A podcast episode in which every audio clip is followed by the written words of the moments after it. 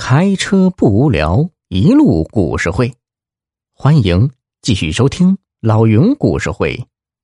悔过的真谛。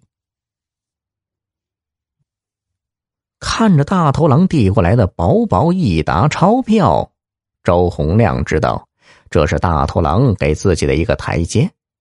要是自己敢不救不下雷，绝对没有好果子吃。况且。大头狼说的也有道理，就算捡取了大头狼，自己也免不了重返监狱，这样两败俱伤太不值得，也只好暂时忍下这口气了。想到这里，周洪亮看也不看大头狼一眼，接过他手中的两千块钱，大步走出烧烤店。在回家的路上，周洪亮买了许多。老爸喜欢吃的东西，一进门就大声喊道：“爸，我回来了。”可家里静悄悄的，没人应声。难道老爸出去了？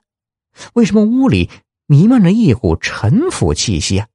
到处都是灰尘。周洪亮心里升起一股不祥之感，他急忙转身冲出门，去敲隔壁邻居阮叔的门。阮叔见到他，又惊又喜。“哎呦，洪亮啊！哎呀，您可算是回来了。我爸呢？您知道他去哪儿了吗？”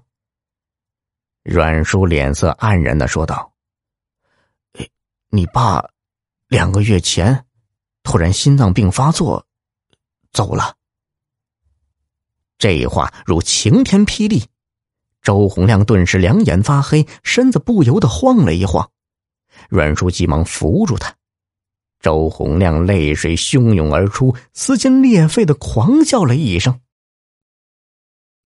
阮叔告诉周洪亮，他爸去世之前心情非常好，整天乐呵呵的，嘴里不停的说：“用不了多久，儿子就出狱了。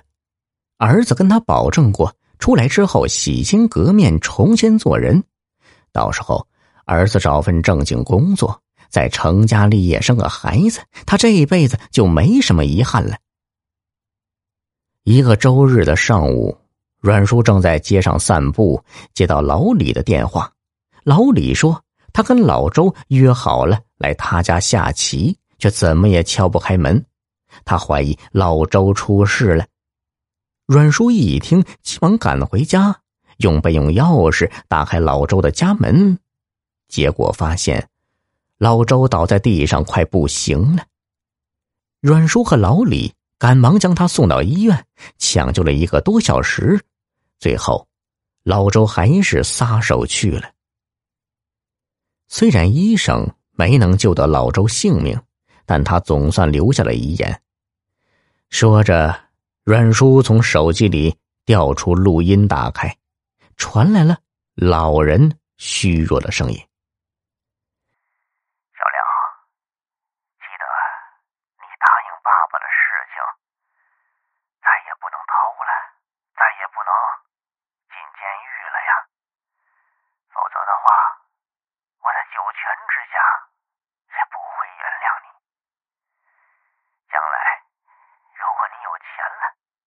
忘了替我感谢你阮叔和李叔，他们都是你爸的恩人呐。听着爸爸弥留之际的最后叮嘱，周洪亮忍不住泪如雨下，他扑通一声跪倒在阮叔面前：“阮叔，谢谢你，谢谢您和李叔，这辈子。”我都忘不了你们对我爸爸的恩情，将来我一定会报答你们。阮叔急忙扶起他，小亮啊，其实我也没帮你爸多少。再说，老邻居相处这么多年，互相帮助都是应该做的。周洪亮擦了擦眼泪，问：“那您有李叔的电话吗？我想约他出来。”晚上请你们吃顿饭，也算我的一点心意。阮叔推辞说：“哎呀，你刚出来，还是先把家收拾收拾，然后再琢磨琢磨干点什么吧。你的心意我们都了解，这顿饭我看就免了吧。周洪亮虽然没有见过老李，但以前他爸爸在给他的信里详细说过他们相识的经过。